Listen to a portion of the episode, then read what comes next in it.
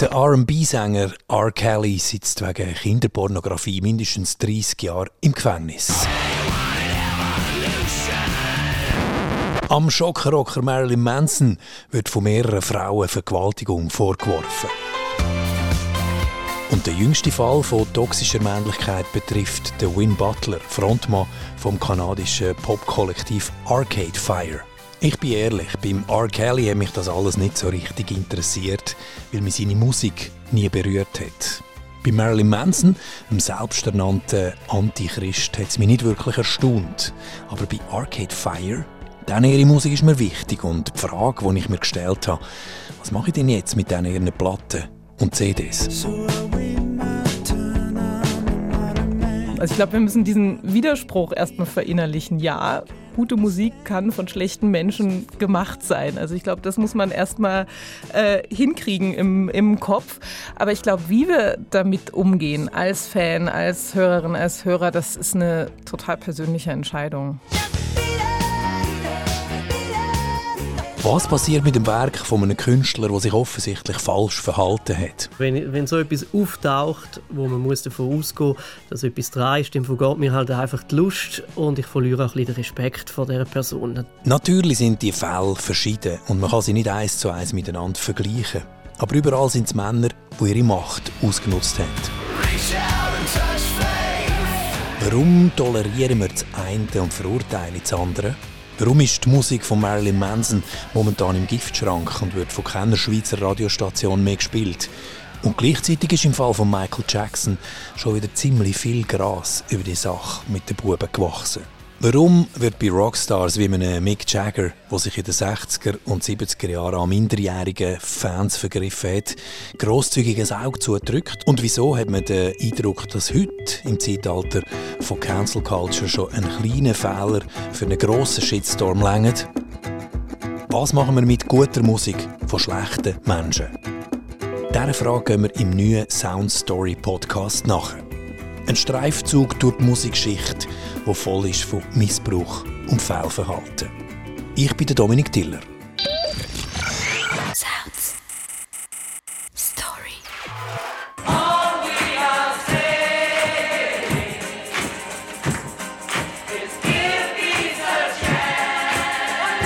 Das ist der John Lennon, bekannt als Beatles-Genie, später zusammen mit der Yoko Ono zur Friedensikone geworden.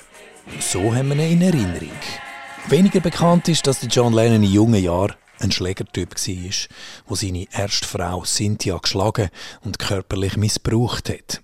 In einem Interview 1980 hat John Lennon das selber beichtet. I used to be cruel to my woman and beat her. That's me, because I used to be cruel to my woman and physically, you know, I was a, a hitter. Gut 50 Jahre später ist der Frontmann von Arcade Fire, der Win Butler, wegen toxischer Männlichkeit in den Schlagzeilen. Er wird von vier verschiedenen Frauen wegen sexuellen Übergriff beschuldigt. Der Fall Win Butler ist darum interessant, weil Arcade Fire berühmt worden sind als gute Band, gutes Projekt für gute Leute. Ein kanadisches Indie-Märli, ein Künstlerinnen-Kollektiv, eine Gruppe von Frauen und Männern auf der Bühne, die sich am Liedgesang, an den Instrument, an der Front fröhlich abwechseln.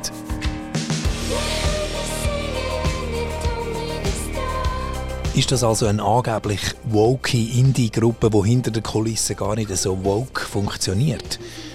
Klar ist, bis zu einer rechtskräftigen Verurteilung gilt die Unschuldsvermutung. Und trotzdem hören wir Musik, wenn so eine Meldung die Runde macht, mit anderen Ohren.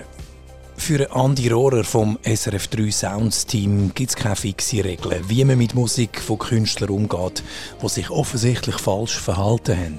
Aber die Perspektive auf eine Band oder Musikerin verändert sich.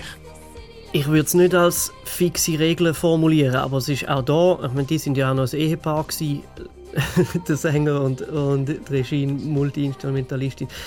Die Geschichte ist einfach so. Ah, also, wenn das stimmt, hey, nein, wirklich unterirdisch.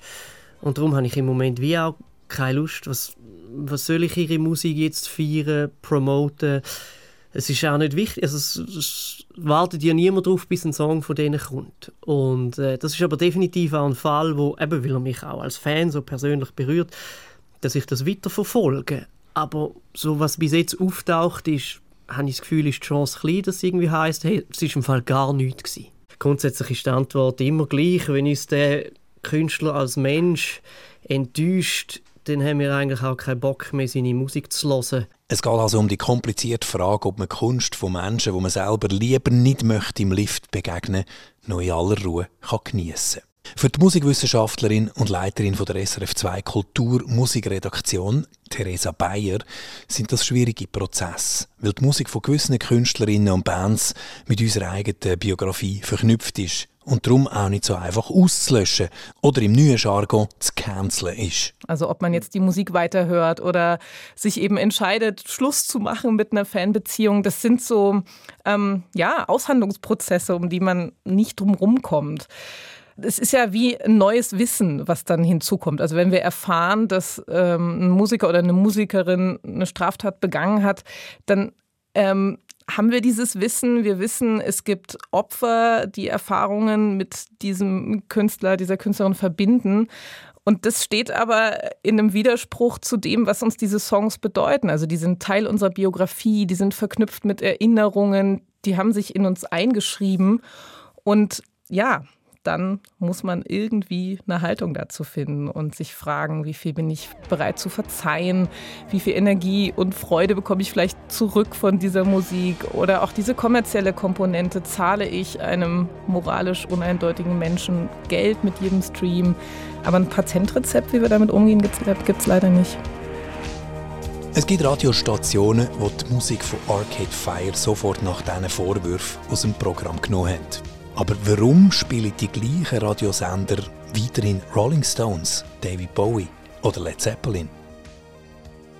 Der Win Butler ist kein verurteilter Straftäter und hat sich nicht nachweislich an Minderjährigen vergangen, wie zum Beispiel ein David Bowie, ein Jimmy Page oder Mick Jagger. In den 70er Jahren war es gang und gäbe, dass sogenannte Baby Groupies an den grossen Rockstars hinterhergereist sind. Die bekannt ist Tlori Maddox, hat angeblich zwischen 14 und 16 sexuelle Affären mit all diesen drei Herren gehabt. Das hat niemand von diesen drei bestritten.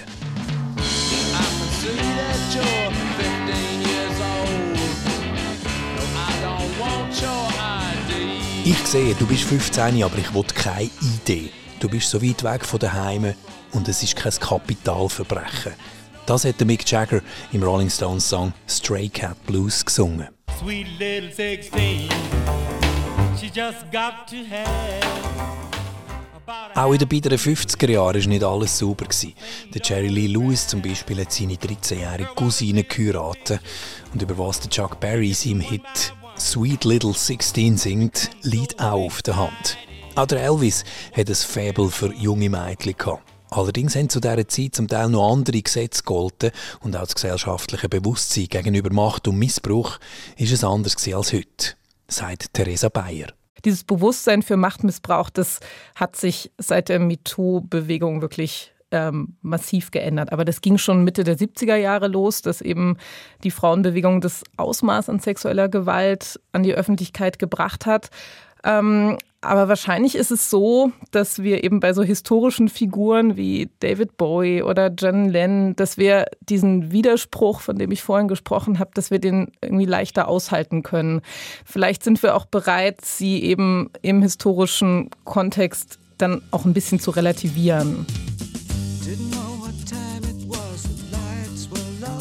Nimm als Musikkonsument also automatisch Rücksicht auf die Zeit auf einen historischen Kontext, wo sich jemand angeblich fehlbar oder moralisch zweifelhaft verhalten hat. Der Faktor Zeit spielt eine Rolle, sagt der Sounds-Moderator Andi Rohrer. Ja, also der Faktor Zeit spielt natürlich eine enorme Rolle in dem Ganzen. Wenn so etwas jetzt aufkommt, jemand, wo ich als Künstler, Künstlerin sehr eng verfolge, dann ist man viel näher dran, dann interessiert es einem viel mehr, es tauchen viel mehr Details auf. Währenddem die Sachen, die früher passiert sind, ich zum Teil nicht einmal weiß, oder? Muss ich ganz ehrlich zugeben, die Biografien, die sind zwar geschrieben, viele so Sachen sind auf dem Tisch. Ähm, es ist ganz klar, die haben in einer Zeit gelebt, wo viele so Sachen passiert sind, wo viele Beteiligte auch auf der anderen Seite die Sachen mitgemacht haben. Das heißt aber nicht, dass es okay ist. Und wenn ich so Sachen über grosse Namen von früher lässt, dann löst sie mir da Ähnliches aus. Dann habe ich nicht wirklich Lust, denen ihre Kunst abzufeiern.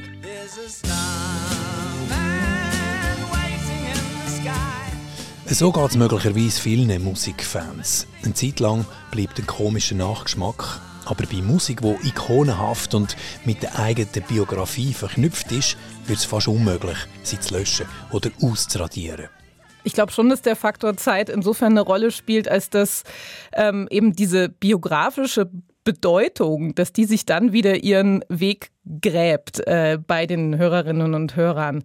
Ähm, aber wenn wir das jetzt mal genau anschauen, also bei Michael Jackson zum Beispiel, dieser Film Leaving Neverland, der erschien 2019 und ähm, es gab einen großen Aufschrei, also mutmaßliche Opfer haben da Missbrauchsvorwürfe gerichtet an Michael Jackson.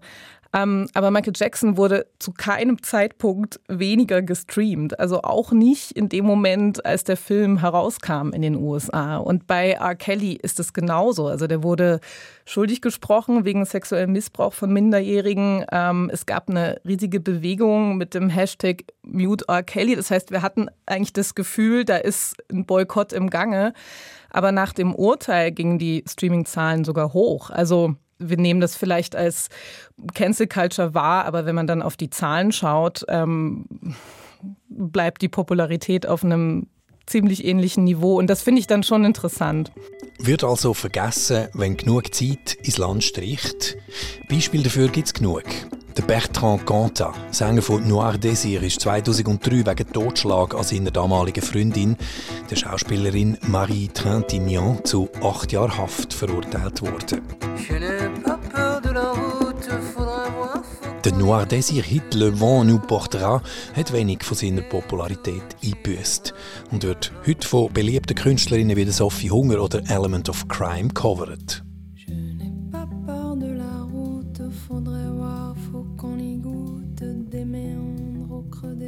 Die deutsche Autorin und Journalistin Antonia Baum beschreibt in ihrem Buch über Eminem, wie man als Frau den Spagat schafft, den Eminem zu verehren und sich permanent von ihm zu beleidigen. Am Eminem seine Texte strotzen nur so von misogynen, frauenfindlichen Passagen und von Homophobie. Aber weil sie selber in einer Zeit aufgewachsen ist, wo Misogynie und Homophobie als ziemlich normal gegolten hat, gehöre das eben auch zu ihr. So überspitzt formuliert würde ich sagen, dass ich ja auch oft misogyn bin. Also das heißt, auch ich habe misogyne Erzählungen, Frames, Vorstellungen in meinem Kopf. Ganz einfach, weil das Teil meines Sozialisationsprogramms war, ist und da bin ich natürlich nicht die Einzige. Ich kann da ja nicht weghören, so in meinem Kopf oder das ausblenden. Damit muss ich vor allem umgehen. Das gleiche gilt auch für Eminem. Also ich glaube, es ist keine gute Idee, KünstlerInnen deren Inhalte als jetzt nicht mehr okay gelten, einfach durchzustreichen und zu sagen, gut, mit denen haben wir nichts mehr zu tun. Das ist halt Teil von einem. Und ich glaube, es macht Sinn, darüber nachzudenken, inwieweit.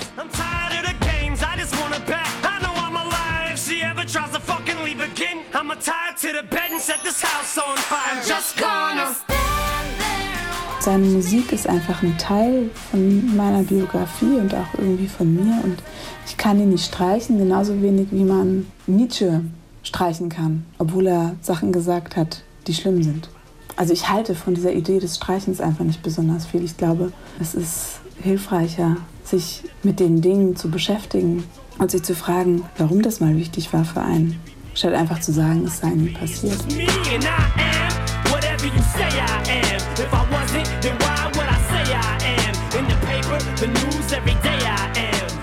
Auch für Theresa Bayer ist die aktuelle Cancel Culture Debatte zwar in Teilen wichtig, aber häufig auch eine Mogelpackung. Dieser Begriff Cancel Culture, der suggeriert irgendwie, dass es so super easy möglich wäre, einfach ein Werk oder ein Künstler, eine Künstlerin verschwinden zu lassen. Aber eben im Fall von Michael Jackson oder R. Kelly sehen wir, dass das eben, also dass diese Macht, jemanden zu canceln, gar nicht da ist.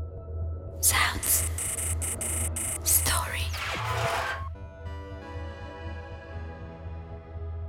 Was machen wir mit guter Musik von schlechten Menschen? Das ist der Sound Story Podcast. Wir haben gehört, dass die viel diskutierte Cancel Culture in Tat und Wahrheit selten greift. Wie wäre es denn, wenn man die Moral gerade ganz auf die Seite würde tun und Kunst vom Künstler trennt?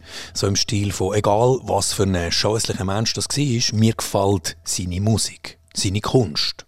Ja, ich finde, man macht sich da sehr leicht und ich finde, äh, zum Beispiel in der klassischen Musik kann ich das gerade noch nachvollziehen, wenn halt jemand anderes dieses Werk dann aufführt äh, und der Künstler irgendwo in der Geschichte im Hintergrund ist.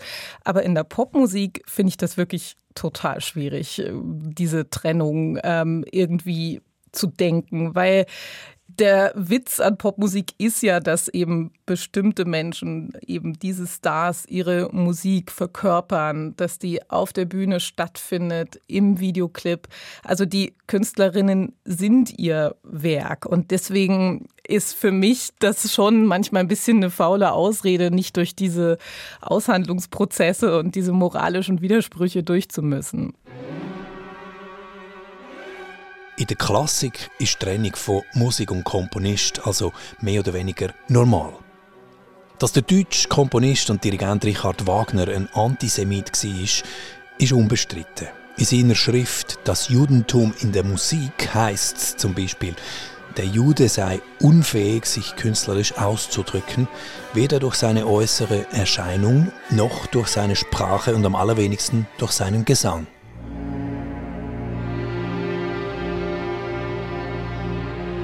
Mit seiner Aufführung von Tristan und Isolde zu Jerusalem hat der jüdische Dirigent Daniel Barnbäum 2001 Israel geschockt, aber in Interviews nachher betont, der Wagner sei zwar Antisemit gewesen, seine Musik aber unpolitisch. Der berühmte Sturm im Wasserglas ist Cancel Culture einfach ein Modetrend.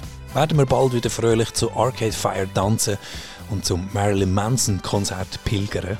Für den Soundsmoderator Andi Rohrer ist der Umgang mit Fehlern ein wichtiger Aspekt in dieser Debatte. Das ist ein, ein Zeichen der Zeit, ähm, dass man die Sachen viel ernster nimmt. Und ich finde aber auch als Künstler, Künstlerin muss ernster nehmen. Man muss sich für seine Handlungen ähm, überlegen, was macht man, wenn das etwas auslöst, muss man dazu stehen. Das sind auch Menschen, die können lernen, okay.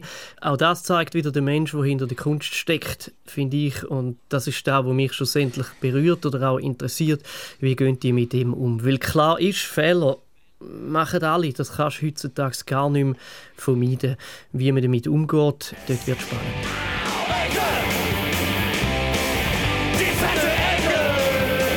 Deutschen Punkrocker Die Ärzte zum Beispiel haben ihren alten Song Elke aus dem Repertoire genommen, weil er frauenfeindlich ist.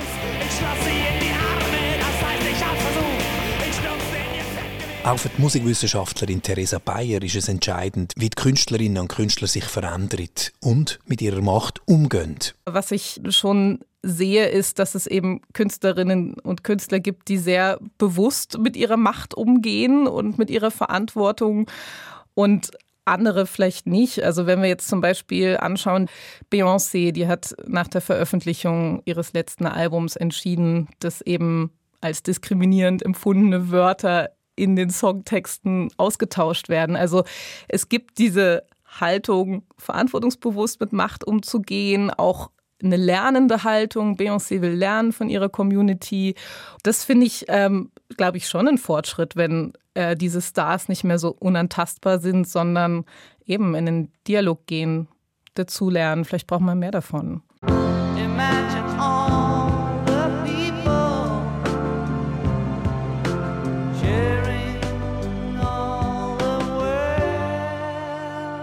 Der John Lennon ist nach seiner Zeit mit den Beatles zur Friedensikone geworden.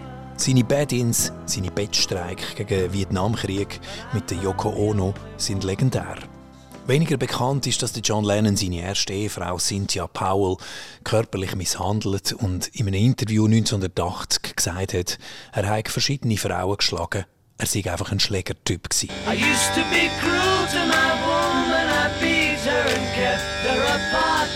Things that she loved. I used to be cruel to my woman and beat her. Auf Deutsch, ich bin gemein zu meiner Frau und habe sie geschlagen. Das hätte John Lennon im Song Getting Better gesungen. Das sei er selber. In diesem Lied hat er die Vergangenheit aufgeschafft. Darum ist er später so obsessiv für Frieden eingestanden. Er ist ein gewalttätiger Mann, der gelernt hat, nicht mehr gewalttätig zu sein. I used to be cruel to my woman and beat her. That's me, because I used to be cruel to my woman and physically, you know, I was a, a hitter. I couldn't express myself, and I, I hit, I fought men, I hit women, I was violent. That's why I'm always on about peace. You see, it's the most violent people that go for love and peace. And I sincerely believe in love and peace.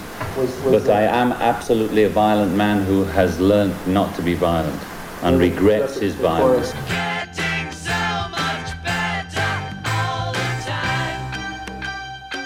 Beim John Lennon hat der Erläuterungsprozess damals noch respektvolles Staunen ausgelöst. Heute würde mit dem wahrscheinlich nicht mehr so einfach durchkommen. Seit Hashtag MeToo haben sich Machtverhältnisse verschieben. Die, die man lange nicht gehört hat, haben mit den sozialen Medien eine Stimme bekommen und die Mächtigen verlieren den Teil von ihren Privilegien und ihrer Macht.